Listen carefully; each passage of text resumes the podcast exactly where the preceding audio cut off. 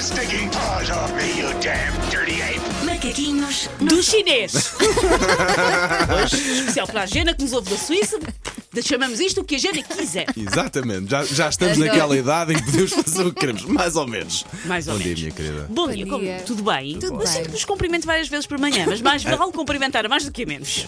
Todos Também nós acho. temos essa experiência paranormal de passar por alguém num corredor Sim. e essa pessoa não nos falar. É só estranho, não é? E essa comigo, pessoa não é? estar de repente a tentar olhar para a atmosfera por algum motivo. sim. Bom, eu tenho memórias de infância muito concretas de não ser capaz de dizer algumas palavras, dizer algumas palavras mal e não conseguir embicar com aquilo.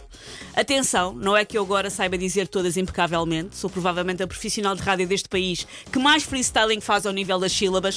Troca-se uma ordem, inventa-se umas, não faz mal. Achas tu? Uh, resultado do meu cérebro considerar que eu tenho sempre que falar à velocidade do bip bip em chamas. Isto sou eu fazer um esforço muito grande para falar devagar.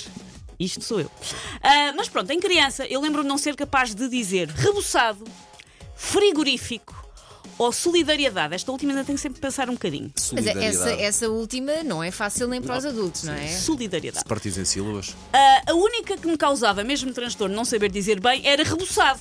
Porque eu desviava trocos para ir à mercearia e era menos uma coisa que eu conseguia pedir à Dona Fernanda, porque não conseguia dizer bem. Mas como é Dona que tu Fernanda, dizias? é um borraçado! Ah! Buçarado! Olha, pode ser gomas e um SG Ventil, pronto.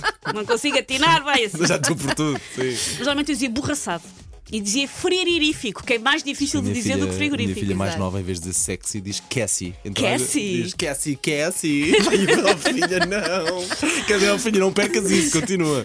É exatamente sobre isso que vamos falar hoje. Porquê? O João está desde o início do ano letivo na terapia da fala. Nada de grave, já que ele fala mais do que o Marcos Mendes um domingo à noite. Só que ele não consegue dizer os rs no meio da palavra, aquilo que ele chama, por causa da, da sua terapeuta, o som do grilo, que é aqueles Ok. rs, hein? diz moango, não diz morango. Pronto. É, nada- e houve o receio de que isso para o ano, quando ele for para a primária, afetasse a capacidade de aprender a ler e a escrever, por isso lá está ele, uma vez por semana com a sua Rita. Um beijinho, Rita.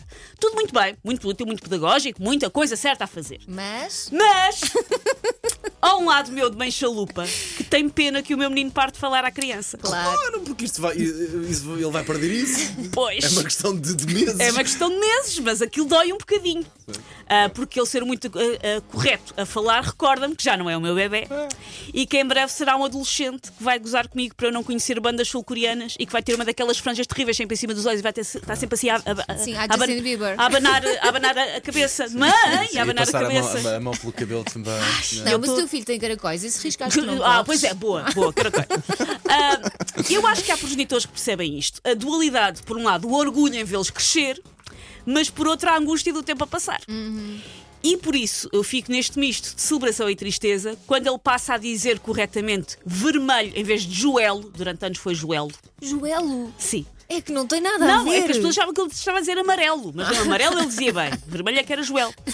Ou ele já dizer panquecas em vez de pepecas. Oh. O que é que ele diz? Pe- pe- pepecas em vez de panquecas. Uma das minhas preferidas, que eu acabava por nunca querer corrigir, eu sei que se deve, mas havia ali umas que eu gostava e eu não queria corrigir, era bicadinho em vez de bocadinho. Porque nós até já os outros usávamos lá em casa, é um bicadinho. E ele dizia de coisas tipo: Mãe, tenho um bicadinho de fome. E pumba, eu derretia toda. Tipo um pudim de abado de priscos ao sol em agosto. Faz de mim o que quiseres. Até que um dia, um coleguinha do João, vamos chamar-lhe Zé, nome fictício, o ensinou a dizer bem. E ele chegou a casa muito orgulhoso e disse: Mãe, o Zé disse-me que não é bicadinho, é bocadinho. E agora eu já nunca mais vou dizer mal. Pois, claro. E eu com vontade de gravar o Zé a um posto de eletricidade na via pública, porque eu queria manter aquela gota de fofura do bicadinho. Egoísta da minha parte, eu sei, mas não estou aqui para fingir que sou mãe do ano. Mas por mim, o João ia dizer bicadinho para sempre, até ser, sei lá, Ministro das Infraestruturas e estar numa conferência de imprensa a dizer este dossiê da TAP é um bicadinho difícil. É um, um bocadinho só. Que fofo. E pronto, por isso esta minha, minha angústia de sim, filha, aprenda a falar bem, mas por outro lado fala sempre assim, por favor.